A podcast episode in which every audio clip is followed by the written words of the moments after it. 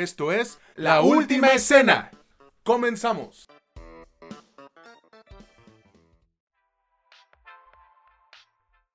¿Qué onda? ¿Qué tal amigos? ¿Cómo están todos? Esperamos que muy muy bien. Sean bienvenidos al tercer episodio de la tercera temporada de este que es su podcast favorito sobre cine y series, La Última Escena. Yo soy César Granados y me encuentro nuevamente compartiendo micrófono con mi buen amigo Mitch Moreno. ¿Cómo estás, Mitch? Muy bien, César, pues ya sabes, aquí listos para hablar de esto que tanto nos gusta.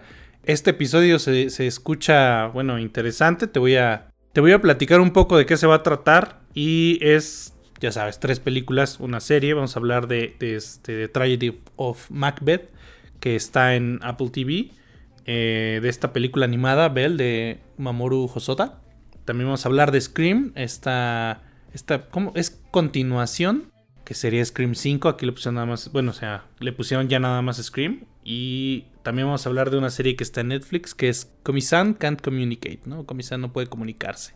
¿Cómo ves? ¿Cómo ves, César? Se, escucha bien, ¿no? Bastante interesante, güey. Eh, hoy no me preguntaste cómo me sentía, me, duele, pero... Es que me vale madre. no pasa nada, güey.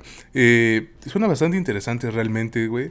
Eh, ya espero reseñar todos estos productos. De verdad amigos, les agradecemos una vez más y con anticipación obviamente que nos estén escuchando y que sigan acompañándonos en este proyecto que pues tanto nos gusta hacer y que a ustedes les gusta escuchar. No olviden que estamos en Spotify, en YouTube, en Amazon Music, en Apple Podcast y en Anchor nos encuentran como La Última Escena. En Facebook e Instagram estamos como La Última Escena Podcast y a Mitch lo pueden encontrar en TikTok, ¿cierto? Así es como arroba ing Mitch Moreno. Perfecto, pues vamos a iniciar entonces. Esta es eh, pues la introducción más corta que hemos tenido en, casi dos años que llevamos grabando, así que me late, ¿no? Mitch, por favor cuéntanos eh, con qué producto te gustaría iniciar ahora en, este, en este episodio, por favor. ¿Qué te parece si empezamos con, con Scream? Ya sabes, de menos a más, aunque, aunque pues acá no, no sé si que tanto sea al menos, todos los productos están al menos decentes, pero me gustaría empezar con este, ¿no? Me parece bien, entonces iniciemos con la película de Scream. Esta es la continuación de pues, una saga muy muy famosa creada por el autor o director Wes Craven, que en paz descanse. Y pues, güey, creo que si nos ponemos ya muy muy exigentes, o no tanto también, de ambos modos yo creo que esta película, esta de Scream 5 o Scream 2021, no sé, los directores para esta película son el dúo de Matt Bettinelli Olpin y Tyler Gillett y cuenta con las actuaciones de Melissa Barrera, a quien vimos en la de In the Heights, ¿te acuerdas? Con el Luznavi y demás chingaderas. Eh, Jack Quaid, el de The Boys, eh, Jenna Ortega, Mickey Madison, Jasmine Savoy Brown, Mason Gooding, Dylan Minette y además regresan pues, varios estelares de, de las entregas anteriores como Neve Campbell, Courtney Cox y David Arquette. Mitch, por favor, cuéntanos de qué trata esta película de, yo le voy a decir Scream 5 y qué te ha parecido a ti. Bueno, pues sí, claro que sí. Te voy a contar que Scream, yo también le voy a decir Scream 5. Okay. 25 años después del evento de la primera película, con Billy Loomis como el asesino, una chica en, en Woodsboro, que no me acuerdo de su nombre honestamente, es atacada por, por Ghostface, ¿no? el ya conocido villano de estas películas.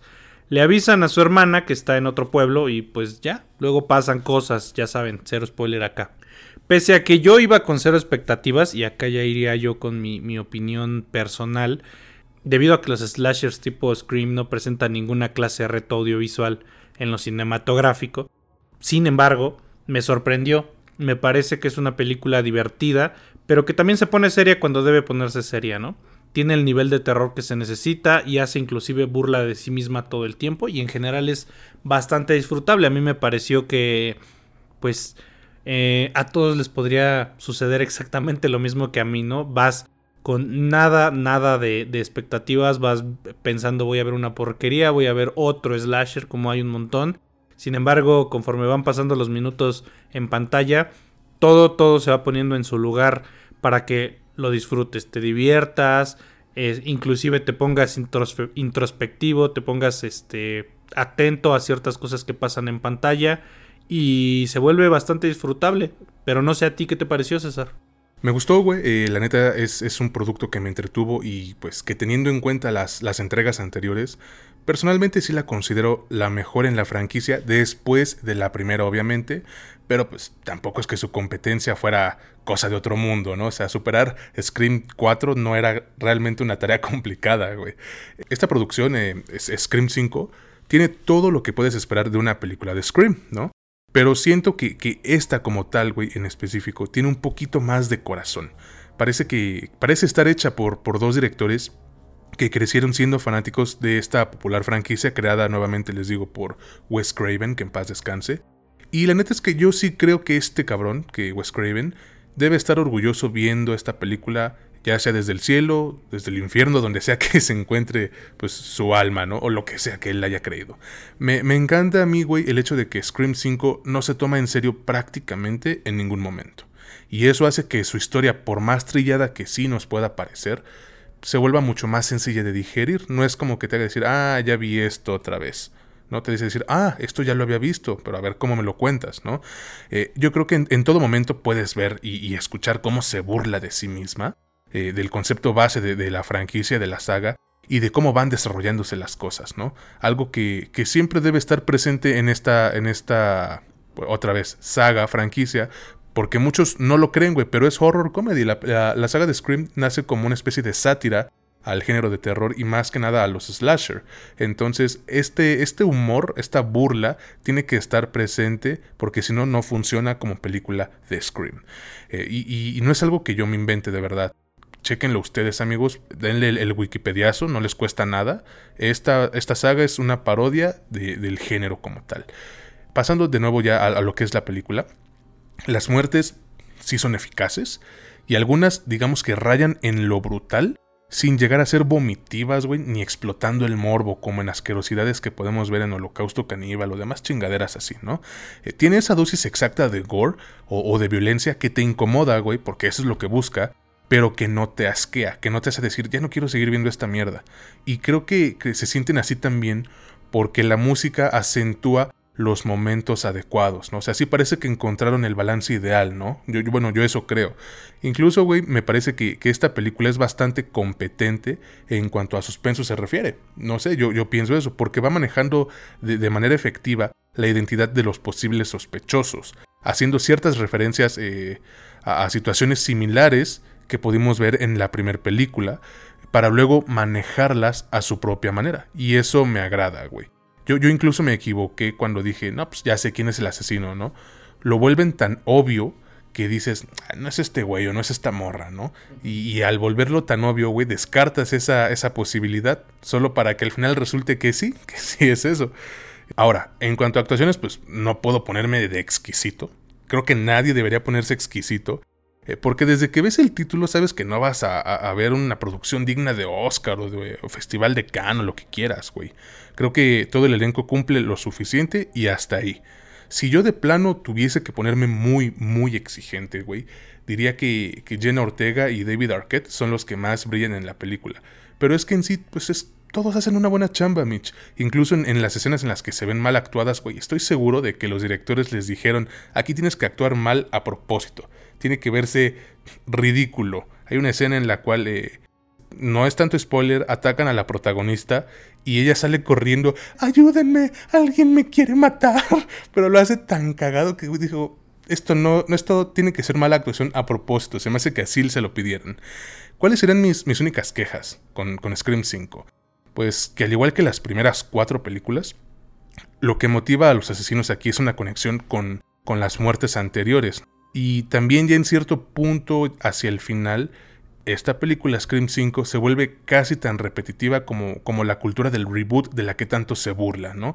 Entonces, pues sí se siente un poco... algo hipócrita, ¿no? Sí se siente como falso ese, ese mensaje burlón. Entonces, ah, serían mis, mis únicas quejas, pero de ahí en fuera no puedo ponerme tan mamón. Es una película que te da lo que esperas ver, te va a entretener, te va a enganchar y además te va a soltar una crítica hacia la toxicidad de los fandoms, güey.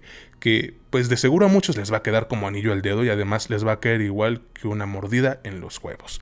Yo sí la recomiendo y sobre todo si tú eres fan de esta saga, creo, que a pesar de no darnos nada realmente nuevo, es un trabajo sólido, güey, y posiblemente se vuelva un must see o una película que vas a ver en las épocas como de Halloween. ¿O tú qué piensas, Mitch? Pues yo concuerdo contigo, yo pienso que la película tiene un suspenso bastante interesante. Eso es lo que te mantiene pues pendiente de, lo que está sucediendo en pantalla, como ya bien dices. Eh, parte del plot de la historia es que tenemos eh, sospechosos. Te lo dan muy al principio de, la película y todas las otras películas se tratan prácticamente de lo mismo, así que no, no hay spoiler en eso. Eh, te da esos factores como para que sigas interesado. ¿Por qué? Pues porque la película no te presenta ninguna novedad en cuanto a, cine. Esa, esa, es su intención, nunca pretende más, nunca pretende darte una película para los Oscars o una película para reflexionar eh, situaciones emocionales complejas, no, nada, o sea, trata de burlarse de sí misma, burlarse de las películas de, de, terror, de slashers, y lo hace perfectamente bien. Yo sí podría decir, mira, tiene, tiene fallas en el guion, tiene fallas de consistencia, utiliza demasiados clichés, las actuaciones tal vez quedan a deber algunas, pero sería de plano ser muy, muy, muy, muy mamador. Y yo creo que aquí es donde está la lección que normalmente tratamos de dejarles. Es que ya se los hemos repetido, pero no, no es. Nunca es suficiente decirles que una película hay que juzgarla de acuerdo al universo en el que está contenida y también de acuerdo al público al que está dirigido. No puedes decirle, este, Scream, no, pues es que comparada con, con este Ciudadano Kane, pues es una porquería, pues porque no es el mismo público, no es el mismo tipo de cine, ni siquiera pretende ser catalogada como arte, ¿no? Por ejemplo. Entonces, de acuerdo a quién está dirigida, qué es lo que pretende, que es principalmente hacer dinero, la película está bien y yo personalmente la recomendaría no solo ligeramente, sino ampliamente, sobre todo si eres fan del cine de terror y del cine slasher, que te gustan este tipo de cosas, yo creo que la vas a disfrutar eh, de principio a fin como pasó conmigo, aunque yo así iba con cero expectativas y salí muy muy satisfecho. Pues ahí lo tienen amigos, si ustedes quieren ir a ver esta película, está disponible únicamente en cines, probablemente vaya a llegar a una plataforma, no sabemos cuál, eh, quizás Star Plus, porque, bueno, ya se acuerdan que dijimos que la nueva de The Kingsman iba a llegar a Star Plus, así es, el 28 de febrero creo que llega, entonces no dudo que esta llegue igual a ese servicio de streaming. Vámonos con el siguiente producto, ya aquí subiendo la categoría y poniéndonos, poniéndonos un poquito más mamadores, diría yo. Este es un trabajo, güey, que realmente, híjole, me cuesta, me cuesta explicarlo, ¿no? Estamos hablando de The Tragedy of Macbeth, la tragedia de Macbeth. Esta película la van a poder encontrar en Apple TV. Y no sé tú, Mitch, realmente, pero a pesar de, de, lo increíble que a mí me pareció, la neta no es una película que yo quisiera volver a ver en un buen rato. Al menos así me pasó a mí. El director para este trabajo es Joel Cohen, sí, de los hermanos Cohen. Y la protagonizan, puta, güey, qué caso, neta. Denzel Washington, Frances McDormand, Te Amamos, eh, Catherine Hunter, Harry Melling, Bertie Carvel, Alex Hassel, Corey Hawkins y Brendan Gleeson. Mitch, por favor, cuéntanos de qué trata The Tragedy of Macbeth y qué te ha parecido a ti esta película. Claro que sí, César. Pues bueno, eh, no hay mucho que contar al respecto, pues nos cuentan una historia que ya conocíamos la mayoría. Algunos nos pusieron a leer estas pinches obras de Shakespeare. Yo creo que por eso la gente le agarra odio a la lectura porque te ponen a leer los clásicos cuando tienes 12 años y pues no mames, qué hueva, güey. Tienes que leer Condorito. Ajá, sí, no, tienes que leer algo, güey, sencillo. Suena pendejo, ¿no? Pero esos libros de Carlos Cuauhtémoc Sánchez, que es el Juventud en Éxtasis, güey, es mejor para morros. Pero bueno, ese es otro tema, ¿no? Eh, seguimos con, con, lo de la película, digo, ya casi todos conocemos, o al menos hemos escuchado, ya que es una adaptación bastante fiel a la obra de Shakespeare. El rey Duncan o Duncan recibe la noticia de que el traidor Thane de Cawdor fue derrotado por Macbeth y Banquo, mientras que estos últimos reciben la visita de las tres hermanas fatídicas para profetizar que Macbeth será rey, pero no tendrá hijos, mientras que Banquo nunca será rey, pero engendrará un linaje de reyes. Esto mete en problemas, principalmente mentales, al ya afectado y bueno, aquí pequeño paréntesis, se piensa que Shakespeare describía lo que luego conoceríamos como esquizofrenia, ¿no? Macbeth ya estaba, Macbeth estaba loco, ¿no? Mientras que la película me ha parecido visualmente poderosa y aventurada al intentar normalizar dentro de sí el lenguaje rebuscado y medieval del autor original, La verdad es que me ha costado engancharme a ella, y mucho. Quizá por intentar ir demasiado lejos en esto. ¿A qué voy, güey? O sea, me gustó. Sobre todo me gusta esta onda como de tratar de, de verte como vieja, güey. Intencionalmente vieja. Y tomar las bondades de lo viejo. Por ahí leí una reseña con la que, con la que concuerdo, honestamente. Que no es que haga homenaje, pero hace uso de las bondades que, que utilizó Fritz Lang. Este director que, que revolucionó sobre todo con Metrópolis y que hacía uso de la simetría y del claroscuro para presentarnos eh, mayor intensidad en las escenas. Acá se hace uso de esto, la, película está filmada en blanco y negro, lo que puede hacer que algunas personas digan, chale, qué mamador, y la neta yo también soy de esos, qué mamador, güey, no tenías ninguna necesidad, pero se entiende en el sentido de que tratas de hacer más intenso y más eh, símil a la obra que pues tiene al menos 500 años, no tiene más de 500 años, tiene un chingo de años, no sé exactamente cuántos. A ver, vuelvo al mismo punto. Sí me gustó, sin embargo, mm, hay como pequeños detalles que hicieron que al principio me costaron un chingo de trabajo seguirla viendo. La tuve que pausar un ratito, levantarme, este, tomarme un vasito de agua, prepararme un cereal y regresar, ver otros 10 minutos, porque el lenguaje ya no estamos acostumbrados a esto, y menos en lo audiovisual, sobre todo en lo audiovisual. Tal vez en la lectura de pronto digas, sé que estoy leyendo algo viejo, estoy dispuesto a este, leerme diálogos pues muy pesados, muy rebuscados, un léxico complejo. Pero en audiovisual, neta que pues ya nadie está acostumbrado a eso, entonces se vuelve difícil. Pero primero pues te pregunto a ti, César, ¿qué te pareció? Me parece un trabajo excelso, güey, a mí, en, ciertos aspectos técnicos. Y a pesar de que sí la disfruté, eh, no estoy seguro de que sea una experiencia que volvería a repetir en un, en un rato, honestamente. Pero ahorita les digo por qué. Empecemos por lo bueno, ¿no? Por lo positivo de la película. La historia se desarrolla en, en lo que se siente como una especie de nada, en un vacío artificial y, y sombrío, güey. porque está filmada de, de, manera exquisita, al menos para mí en blanco y negro. Tú sabes que a mí me gustan mucho esas películas, güey. Por ejemplo, Malcolm and Marie. Me gusta mucho cuando son de la nueva época, o sea, de la actualidad y filmadas de ese modo. Me gusta mucho, güey. Y eso hace que, que el drama eh, avance con un ritmo que sí es algo pesado, pero creo que tiene que ser pesado, cabrón. No va a llegar Iron Man a quitarte tensión con un chiste tampoco.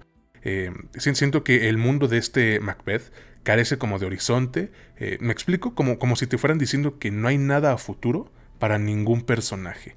Y el diseño de, producción para mí juega un papel importante en esto que comento, porque si te das eh, tinta, güey, si, si pones atención, los escenarios siempre son lugares amplios con bastante espacio en el fondo, pero con muchas sombras negras. Y eso a mí me muestra un par de sentimientos que a lo mejor buscaba transmitirte este Joel Cohen, ¿no? Que son desolación y soledad, güey. Al menos eso es lo que a mí me transmitió. No digo que él se sienta mal, espero que no, pero bueno, es otra cosa. Eh, recordemos que esta es la primera película de Joel Cohen que dirige sin su hermano Ethan, y como era de esperarse, güey, pues la neta sí la dirige de manera impresionante. Sin embargo, creo que es la cinematografía y una vez más el diseño de producción lo que hace eh, que, esta versión de la obra de Macbeth resalte en la pantalla, güey. Ahora, pasando a las actuaciones, yo estoy seguro de que tanto Denzel Washington como Francis McDormand se van a ir con nominación para los Oscars, estoy seguro. Básicamente los vemos interpretar una obra de teatro con cámaras, Mitch, y en cada momento pues dan el clavo, dan en el clavo, ¿no? Con su actuación. Y es que mira, a pesar de que te das cuenta de que están actuando, su presencia, güey, el porte que tienen para interpretar a sus personajes, te hipnotiza en cada toma en la que aparecen. También quisiera hablar de los detalles negativos, entre comillas, que tiene esta producción, y sería bueno empezar precisamente, güey, con el ritmo. Los primeros 40 minutos son fundamentales para que tú elijas si quieres eh, seguir viendo esta película o ahí la dejas, porque de verdad que se sienten pesados, Mitch. Tú lo acabas de decir, te tuviste que levantar y la chingada, ¿no? Sientes que, que 10 minutos de la película, güey, están durando el doble. Y eso fácilmente puede hacer que muchos, muchos se desesperen y digan, ay no, qué hueva, güey, mejor me pongo a ver otra cosa. Y no los culpo. Ya después de esos 40 minutos, las cosas agarran mejor ritmo, sí, pero no creo que todos vayan a aguantar hasta ese entonces, güey. Y otra cuestión que podría detenerte de verla, tú ya la mencionaste, güey, es el hecho de que todos los diálogos están escritos y dichos en ese pues, inglés antiguo, ¿no? De la época como shakespeariana, pero no solo eso, sino por momentos las conversaciones y los pinches soliloquios que tienen los personajes van muy rápido. ¿Me explico? Y no es mamada, o sea, yo, yo no es por presumir. Estudié inglés por casi 10 años, estudié inglés por casi 10 años y aún así me costó seguirles el ritmo. O sea, es un inglés antiguo y luego, güey, rápido. Y dices, puta madre, a ver, espérame, dame un respiro, necesito captarte, por favor hay un montón de palabras que probablemente jamás han escuchado y que, que, son utilizadas en esta película, y al no saber precisamente qué significa, podría ser fácil que tú le pierdas el hilo a esta producción y no los culpo otra vez, o sea, es entendible. Entonces, pues miren, es un trabajo intrigante ya para concluir, que tiene su propio estilo y que por momentos se vuelve bastante perturbadora, diría yo. Eh, y que pese a tener varios aspectos que podrían alejar a una parte de la audiencia, la considero como un trabajo bien realizado y que te demuestra que, en la sencillez también hay muchísima calidad. Yo sí la recomiendo, pero no para todos, ¿eh? A lo mejor te interesa verla y te animas, pero pues debes tener en cuenta que los diálogos no te van a ayudar en nada, pero las actuaciones hacen que confíes y que digas, pues, órale, pues pinche Macbeth, aviéntame tu película. No sé tú qué pienses. Pues mira, yo también, a mí, a mí también me gustaría eh, concluir diciéndote pues, las partes que yo sentí negativas, ¿no? En primera, pese a que sí es cierto, Denzel Washington y McDormand hacen un, trabajo excepcional en, lo, en, lo, en la actuación, en lo actoral, en lo histriónico, a mí me parece que la química que tienen entre ellos dos eh, es prácticamente nula. Y en la obra, Macbeth y Lady Macbeth son personas que son prácticamente complementarias. De hecho, se dice, en, se, ha dicho en muchos análisis sobre, sobre esta obra que tanto él como ella eran, los, eran dos esquizofrénicos que casualmente tuvieron acceso al poder. Que esto era lo que estaba tratando de decirnos Shakespeare en, en algún momento, ¿no? Que el cierto tipo de personas que nunca tendrían que haber estado cerca de posiciones de poder porque tenían capacidades mentales afectadas, pues acceden a, acceden al poder, ¿no? Eh, esto, esto, para mí sería el, el core, el, núcleo de, lo que se puede estar mal en la actuación. No sé si viene de guion, si viene de dirección, si no entendieron eh, qué sucedía con, con, esta pareja, pero en pantalla nos presenta esta dualidad muy, muy, muy no sé si decirlo matizada o difuminada, pero a mí, a mí me parece que esto le resta, le resta poder al plot de la historia, que es que este vato eh, tiene problemas porque primero nota que sí va a acceder al poder, pero en segunda eh, no va a poder tener hijos, él quiere un linaje, en ese entonces el linaje era muy importante y aparte ya tiene problemas, entonces él alucina, él ve cosas, y esto lo va afectando emocionalmente. ¿Qué contribuye principalmente a la historia de Macbeth en la original? Pues la, su pareja, ¿no? Lady Macbeth, que, que este, va sumándole factores de tensión emocional para que sea un poco más mm, humano, más realista, el cómo se siente él para que haga las cosas que hace y que acaba en un cagadero como todas las, todas las obras de Shakespeare. Acá, justamente como falla esto, yo creo que pierde un poquito el hilo de, de, lo que acaba siendo el ritmo de, de la obra y la sentimos claramente pesada. Yo sí la recomiendo, sobre todo si te gusta ver algo distinto y si te gusta la literatura inglesa, porque estos diálogos tan rebuscados como están son prácticamente una calca de la obra original. Entonces, si quieres ver algo así, que es, original, es visualmente eh, potente y que no eres muy, no sé, no eres muy aburrible fácilmente, la neta es que sí te la recomiendo. En el caso en el que quieras ver algo un poco más emocionante, más dinámico, más divertido, la neta mejor aléjate como si esta madre fuera la peste porque seguramente te vas a quedar dormido. Si la quieren ver, se encuentra en Apple TV en la modalidad de suscripción que es Apple TV Plus y ahí la pueden ver desde, desde ya. Pues ahí lo tienen amigos, esta es nuestra recomendación para The Tragedy of Macbeth. Ya les dijo Mitch dónde encontrarla. Vámonos ahora con el siguiente producto. Esta es la serie que pues, nos toca reseñar, recuerden, son tres películas, una serie. Y estamos hablando de un anime conocido como Komi-san Can't Communicate. Les recuerdo, este es un anime que van a poder encontrar en Netflix. Su primera temporada consta de 12 episodios. 12 episodios, güey, que a mí me divirtieron en todo momento, cabrón. Eh, Mitch, por favor, cuéntanos de qué trata este anime de Komi-san Can't Communicate y qué te ha parecido a ti. Claro que sí, pues mira, eh, te cuento, este, este anime trata sobre Shouko, o Shoko, Komi, que es una chica muy bonita, es la más bonita de su clase, pero tiene un gran, gran problema, padece de ansiedad social y no puede hablar con nadie. De un modo, de, de un modo curioso, conoce a un compañero de clase que está dando Hitoito, o Itoito, no sé cómo se pronuncia, que le ayudará en la misión de conseguir 100 amigos, pese a que parece imposible, ¿no? Es una serie rápida, güey, de fácil digestión, pero que cuenta con ciertas convenciones principalmente japonesas a la hora de presentarnos la información en pantalla, que podría chocar con las costumbres audiovisuales de los espectadores de este lado del mundo, aunque seguramente los otakus lo agradecerán. Bueno, tan es así que yo lo agradezco, güey. La serie me ha parecido eh, muy, muy, muy interesante, divertida, muy bonita, emotiva y que he disfrutado prácticamente de principio a fin.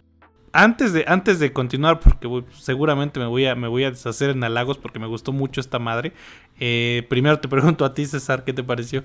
Me gustó, güey, a pesar de que yo realmente no me considero fan de los animes con, temática de rom-com, o sea, comedia romántica, romantic comedy, porque siento que los autores o autoras, güey, idealizan excesivamente a sus protagonistas, ¿no?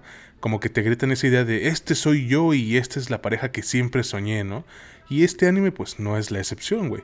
Pero al menos me parece mucho más disfrutable que la mayoría de estos romcoms, ¿no? La historia es lo suficientemente sólida como para que yo nunca me aburriera mientras la veía. Las actuaciones de voz sí están chingonas, eh, las risas nunca faltan, empatizas en corto con, las, con los personajes principales y la historia se desenvuelve bastante rápido en, sus episodios de 21 minutos, sin contar el opening, que por cierto, güey, está muy chingón, se me hizo muy alegre. Eh, ahora, pues, si bien la animación de este anime no es así que digas top notch, digo, no es Demon Slayer en cuanto a animación, tampoco es la porquería que, le metieron a Seven Deadly Sins, ¿no? A Nanatsu no Taisai. Eh, es de hecho mejor que el promedio, güey, y es que mira, al no tener esas escenas eh, sumamente excéntricas como de pelea o de tanto clímax, pueden repartir de manera más, más equitativa el presupuesto para que todo tenga una calidad pareja. Bueno, al menos así me pareció a mí, güey. Ahora, esta serie, esta de Komi-san, eh, utiliza el recurso de, la chica popular mejor que muchos otros animes anteriores y llena el papel con matices que, que la mayoría de la gente ni siquiera pensó que fuera posible usar, creó una atmósfera que te hace animar precisamente a la protagonista y aprender a quererla con, todos sus problemas de ansiedad, ¿no? Además, también crearon una, una, atracción romántica muy digerible, muy creíble, pues, entre los protagonistas, ¿no? Que son esta Komi y Tadano Toito. Porque la, la, pronunciación, algo así es, no sé japonés, discúlpenme. Y mira, extendiéndome un poquito más sobre, sobre los personajes, Mitch, es imposible odiarlos, cabrón honestamente. Desde Komi hasta los que aparecen ya en los últimos episodios, todos tienen la dosis adecuada de carisma para que mínimo digas, ah, mira, me cayó chido. No hay uno que, de verdad te caiga como una pedrada en la cabeza. Al menos a mí me parece a mí así, güey. También, mira, he visto quejas en, en redes diciendo que esta serie romantiza un problema que es un tanto será serio quizás, no sé yo, eh, que es la ansiedad social, ¿no? Y pese a que yo entiendo esas quejas, güey, no pienso igual. Honestamente, no lo creo así. Creo que al final es, más un mensaje de apoyo hacia las personas que sufren este trastorno, este padecimiento, güey. Porque hasta en los créditos del final de temporada dice, dedicado a todos los que hemos tenido problemas para comunicarnos. Es como un mensaje de, tú puedes, o sea, échale ganas, sí se puede, güey. Entonces, mira, ya para terminar, porque tampoco puedo extenderme que digas puta madres con una serie de estas, eh, yo sí la recomiendo. La premisa base de, de Comi Can't Communicate no es nada nuevo, aunque tiene la oportunidad de poner pues, los problemas de, esta angustia adolescente bajo una luz que es fresca y que es moderna, Mitch. Y su enfoque visual sí es extravagante, abrumador y también muy estereotipado en el canon del anime y muy idealizado, honestamente pero pues al final es, es bastante entrañable, güey, en cuanto al tono también, y eso es muy útil. al menos para mí. Ya confirmaron la segunda temporada, llega en abril y la neta sí pensamos verla. Bueno, no sé, Mitch. Por supuesto que sí. Aquí yo, yo cerraría diciendo que la neta, todos los personajes secundarios están bien hechos y son, y son en general clichés intencionales del anime que se usan en los productos que mm, no sé si decirlo se basan, no, no, se posicionan espacio-temporalmente en el bachillerato, como son casi todas las romcoms de, de, del anime, ¿no? Es divertida y emotiva. Y finalmente, como ya bien dijiste, nos dice que habrá una segunda temporada para continuar con esta historia, que a veces parece una romcom, pero otras solo parece estarse burlando del anime romántico en general. Yo tampoco me extendería en, en, tantas cosas porque si nos extendemos creo que duraríamos más que el anime en general. Eh, sinceramente se las recomiendo mucho si, si, les gusta el anime, si les gusta este, pues este tipo de productos más, más divertidos, más relajados, más frescos, sin tanto drama como luego suelen ser algunas cosas shonen o inclusive algunas romcoms que se toman demasiado en serio esta onda del amor. Eh, acá no, acá la cosa es, es relajada, es light. Y también voy a tomar el tema de lo que dijo César. Yo creo que no es romantizar eh, un problema, sino más bien es intentar, intentar darle un poquito de visibilidad a las cosas. Eh, recordemos que tanto los productos para, para jóvenes o inclusive adultos jóvenes así como los productos de comedia, están diseñados para tratar de hacer visible a través de un método más digerible las problemáticas que suelen tener las personas sin, sin tener que hacerlo serio, sin tener que hacerlo pesado. O sea, por ejemplo, si te ponen a ti a ver Precious, a lo mejor dices, güey, está mal el bullying, está mal hacerle burla a la gente de, de cómo se ve, de su aspecto físico en general y, los problemas que acarrea. Pero muchas veces las personas que tienen que recibir ese mensaje, que son sobre todo jóvenes, que son sobre todo personas eh, que están en una etapa más de descubrimiento, les vale madre, güey. O sea, e, el mensaje lo agarran ya adultos que están bien formados y que, quieran o no, ya pasaron la parte de su vida en la que pueden influenciar eh, más, a más personas, porque es, es como en la prepa, en la universidad, cuando tienes más conocidos y amigos, cuando más este, esta, estas conexiones hacen que influencies mucho. En los jóvenes es necesario esto, pero a los jóvenes no les entran las, lecciones con tanta seriedad. Por eso es que en este tipo de productos es muy importante normalizar y hacer que la gente note que existen este tipo de problemáticas, existen este tipo de personas y que tratemos de ser un poquito más empáticos con, como es este caso, las personas que padecen ansiedad social y tienen problemas para comunicarse. Si la quieren ver, y yo encarecidamente les diría que deberían de verla, la pueden encontrar actualmente en Netflix. Y ahora vamos a pasar a qué producto, César.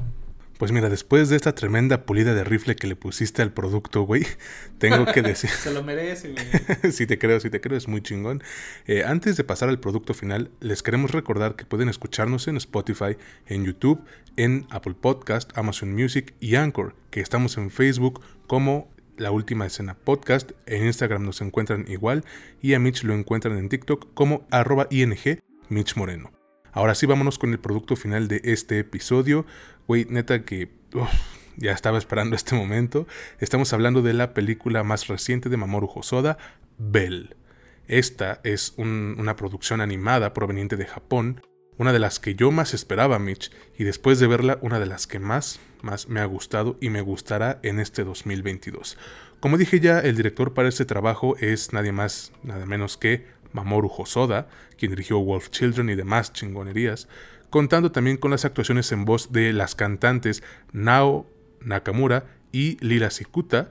También cuenta con la voz de Takeru Sato, Mamoru Miyano, un tocayo del director, fíjate, que de hecho Mamoru Miyano hace la voz de Kira en, en Death Note, de Light Yagami, y Tina Tamashiro.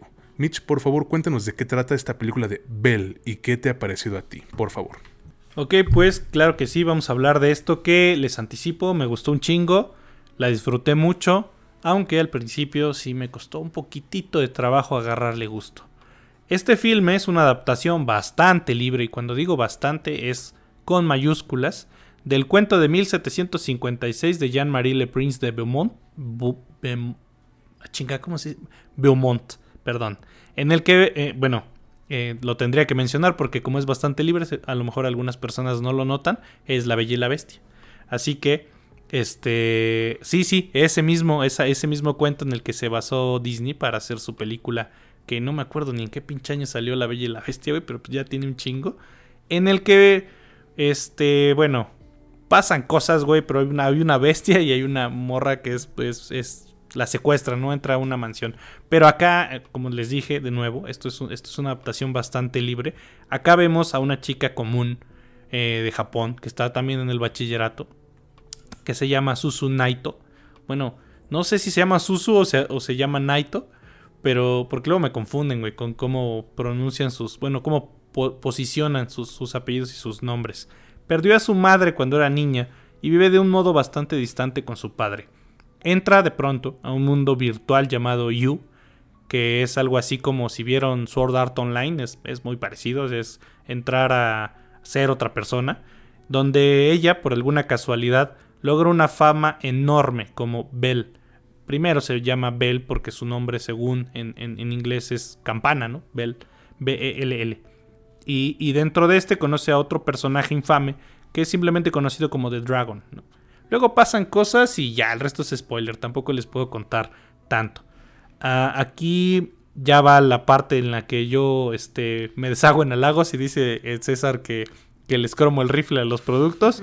Por supuesto que sí, esta película es visualmente poderosa, está preciosamente animada y escrita con un cuidado impresionante. Nos presentan un filme de altísima calidad que, sin embargo, también presenta algunos problemas de ritmo, sobre todo en el inicio donde vemos que se utilizan ciertas subtramas y personajes secundarios que, ya luego veremos, no sirven para absolutamente una chingada. Lo que tal vez es parte del objetivo de, de nuestro escritor y después director, pero en lo personal hizo que al inicio la película la sintiera un poquito lenta y ya de la mitad hacia el final honestamente se pone bien, bien chingona, se, pone este, muy, muy emotiva y en algún punto de la película ya, ya llegaremos o ya llegarán ahí y no me van a dejar mentir, la película te arranca unas lágrimas, sí o sí. O si no, dime tú, ¿qué piensas, César? Me fascinó, Mitch, de verdad, me encantó esta película, güey. Aquí yo les quiero pedir una disculpa porque, pues, por más que estoy tratando de evitarlo, en esta ocasión sí me está ganando el fanatismo, güey. Porque de entrada yo soy fan de la animación japonesa. Pero sí me baño, afortunadamente. Y soy fan de Mamoru Hosoda. Y soy fan del cine. Entonces, imagínense. Eh, y digo esto, güey, porque para mí Bell es una de las mejores películas que vamos a tener en el 2022, güey. Y eso que todavía no se acaba enero, que, ah, no mames, ¿cómo está haciendo frío en enero? Eso tenía que mencionarlo, si, estás, si está haciendo frío. Sí, ya sé que la película se estrenó primero en, en 2021, por ahí de septiembre. Me vale verga, güey, estamos en México. Discúlpenos. Güey, es que, Mitch, no mames. Ya van casi dos días después de que la vi y no puedo dejar de pensar en Bell, güey, en la película la neta es que me ha cautivado totalmente el alma. Y lo único que quiero hacer, güey, es, decirle a todos los que nos estén escuchando lo fenomenal que es esta producción. De verdad, amigos. Sé que sueno como todo un tetazo, como un pendejo. Y que podría sacar de onda a la gente si me acerco pues en el cine y les digo, oigan, no mamen, fíjense que esta película está bien verga, tienen que, tienen que pues, verla, güey. Les dejo mi, tarjeta de mi podcast y algo así, ¿no? Eh, incluso, güey, con películas de anime, ¿no? Que son bueno, más que de anime, de anime y de nicho, ¿no? Que por lo general, pues no tienen salas llenas sin importar qué producto vayas a ver. Te comentaba antes de grabar, güey. Yo fui a ver esta de Bell y fui el único cabrón en la sala. Así, entonces dije, bueno, pues me voy a ir a, la mitad a ver qué pasa, ¿no? Y es por eso que, que me escuchan a mí aquí en este podcast exaltando la película, güey, y la experiencia que yo he tenido al presenciarla, cabrón.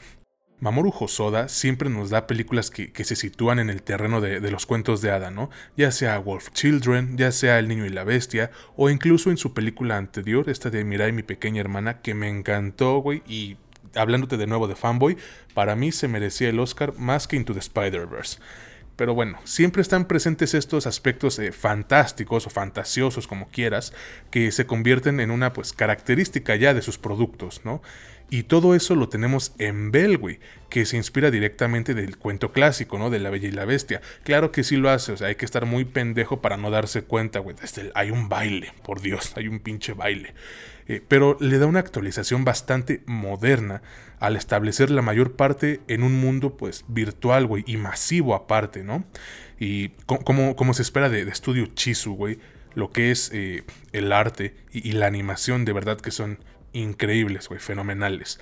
A lo largo de la película tenemos un montón de imágenes que sí son magníficas, que te ofrecen un, festín visual gracias a la forma en que diferencian su aspecto del mundo real, ¿no? Tanto en color como en estilo. Y parte del impacto de, esta película, güey, proviene del contraste entre sus dos modos visuales.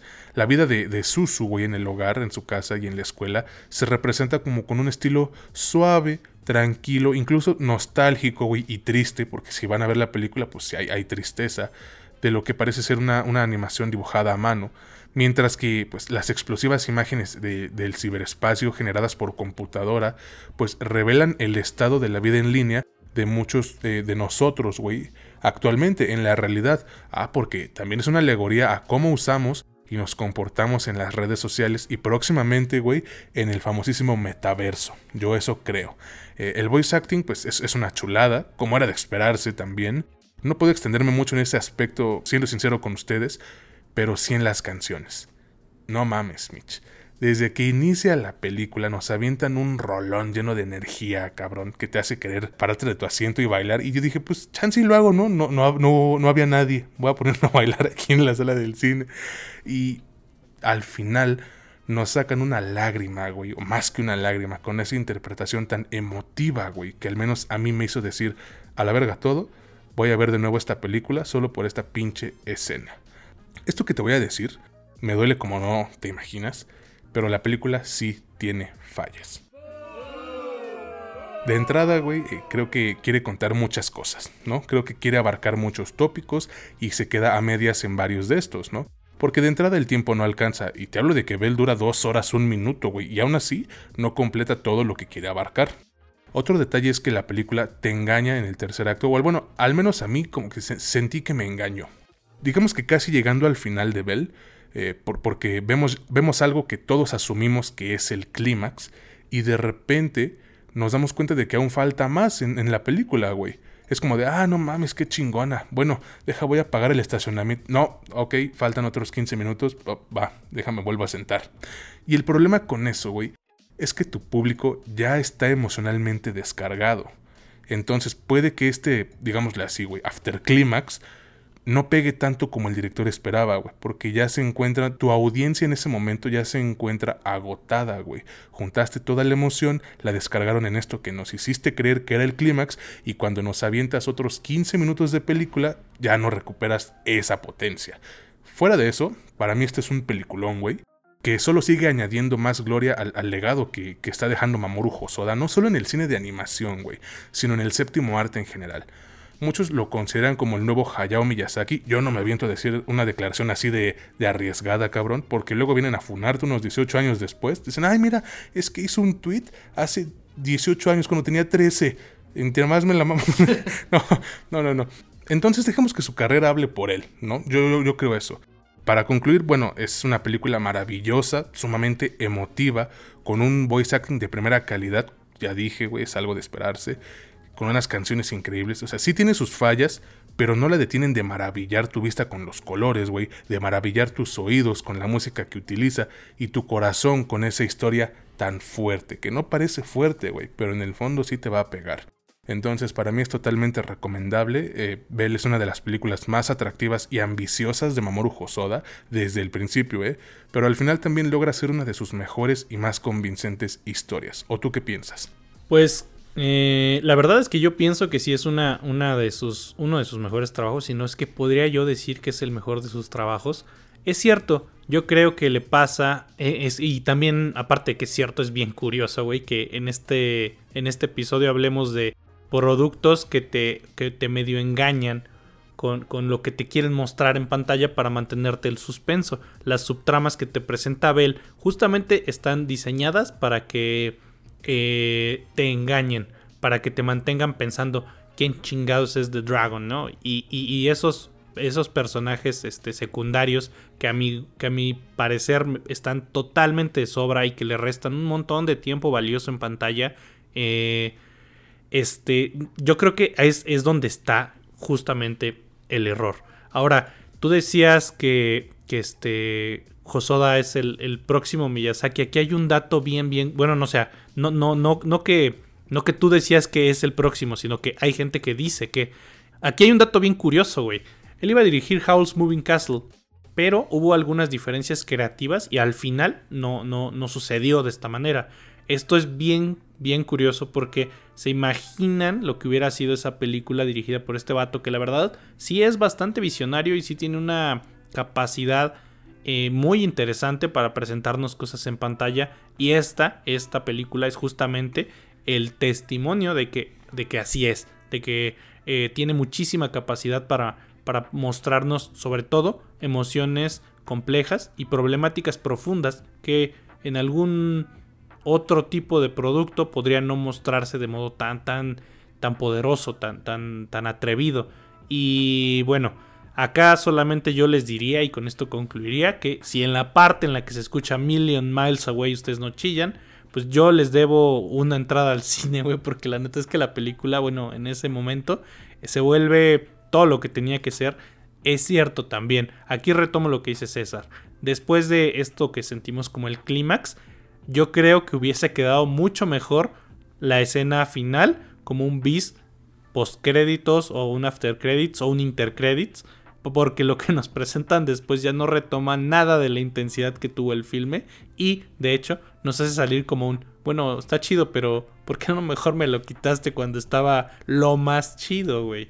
Eh, esto no le resta mérito, no, no resta el que yo la recomiendo ampliamente, la recomiendo que la vayan a ver, sobre todo también si están en, Latinoamérica y principalmente si están en México, porque este tipo de productos tanto estos como el cine de autor no llegan mucho a las salas. Y acá Cinepolis tiene una. No es, no es, no está pagado, pero Cinepolis tiene una. una este. digamos. Como, ¿cómo, cómo, decirlo, güey? Como, como subsección dentro del, cine que se llama Más que Cine. Y en esto nos presentan productos principalmente de anime. Hay y ha habido algunos que son de, este, de cine de autor. Porque tratan de captar otro tipo de público, mostrarnos otro tipo de productos, pero lamentablemente también pasó conmigo, la sala estaba prácticamente vacía. Y, aunque la vio, tú, tú, la viste creo que a las 4 de la tarde, ¿no? Yo, yo sí la fui a ver en la noche, o sea, yo la fui a ver el, jueves a las 9 de la noche, y es un horario en el que la gente ya podría haber salido de trabajar, de, de la escuela, de sus acabado sus actividades, y pudo haberse presentado. Sí, es cierto, es jueves, pero es el día del estreno. Y estábamos cuatro personas y de esas cuatro, dos son, son mis roomies y yo, ¿no? Entonces, eh, sí está medio gacho. Yo creo que sí deberían de, darle la oportunidad de, probar este tipo de cosas. Eh, váyanla a ver, yo la fui a ver eh, eh, subtitulada, pero váyanla a ver doblada o subtitulada, no importa, yo creo que no se pierden de nada los, los, este, tanto los actores de voz en, japonés como, como en español siempre hacen un trabajo excelente, así que yo no diría más, no me extendería más, la recomiendo ampliamente. Y se encuentra en estos momentos solo en cines. No sé si en algún momento la van a tener en alguna plataforma, pero por el momento solo, solo la podemos encontrar en salas. Pues ahí lo tienen amigos, de verdad yo pues no me queda más que secundar esta recomendación. Creo que es una película hermosa, ya nos escucharon, ya no tiene mucho caso seguir hablando de ella, quisiéramos, ¿no? Pero pues el tiempo también es nuestro mayor enemigo. Amigos, pues hemos llegado al final del tercer episodio de la tercera temporada en este subpodcast favorito sobre cine y series, La Última Escena. Quiero mandarles un saludo a todos, a todos los que nos han escuchado, nos han eh, compartido nuestros memes en la página, lo que sea. De verdad, créanme que el hecho de que nos digan, no, pues te escucho mientras lavo los trastes o mientras voy al trabajo, lo que sea, Créanme que nos llena el alma como no se imaginan. Y quiero extender un saludo especial para mi amigo Aarón Germán Flores Ochoa y al buen Rafael Arturo Mota, porque ellos, pues, cada que sale episodio, ah, y también al buen Gabo Figueroa, ellos cada que sale un episodio nuevo, güey, ya están listos para escucharlo. Creo que pues, es, es un sentimiento indescriptible y quisiera poder hacer más, no los voy a invitar nunca al podcast, eso sí, pero pues de mínimo les agradecemos bastante, ¿no? Claro que sí, se les extiende un, un agradecimiento, eh, un agradecimiento, salud, un abrazo. También para todas las personas que obviamente nos siguen, nos, nos comparten y, están con nosotros, nos apoyan en todo. Eh, este podcast se hace con mucho cariño y también vienen muchas cosas muy importantes para nosotros. Espero que nos sigan acompañando y nos sigan eh, apoyando como hasta ahora, ¿no? Totalmente, güey. No olviden amigos que pueden escucharnos en Spotify, en YouTube, en Apple Podcast, Amazon Music, Anchor, que estamos en Facebook e Instagram como La Última Escena Podcast y que pueden encontrar a Mitch en TikTok. ¿Cómo? Como arroba ING Mitch Moreno. Pues ya no queda nada más que agregar, nos estamos escuchando en la siguiente semana con un nuevo episodio de este que es su podcast favorito sobre cine y series, La Última Escena, donde, ya sabes, no es lo que te cuentan. Es como te lo cuentan. Que pasen un excelente día, tarde, noche, hasta la próxima.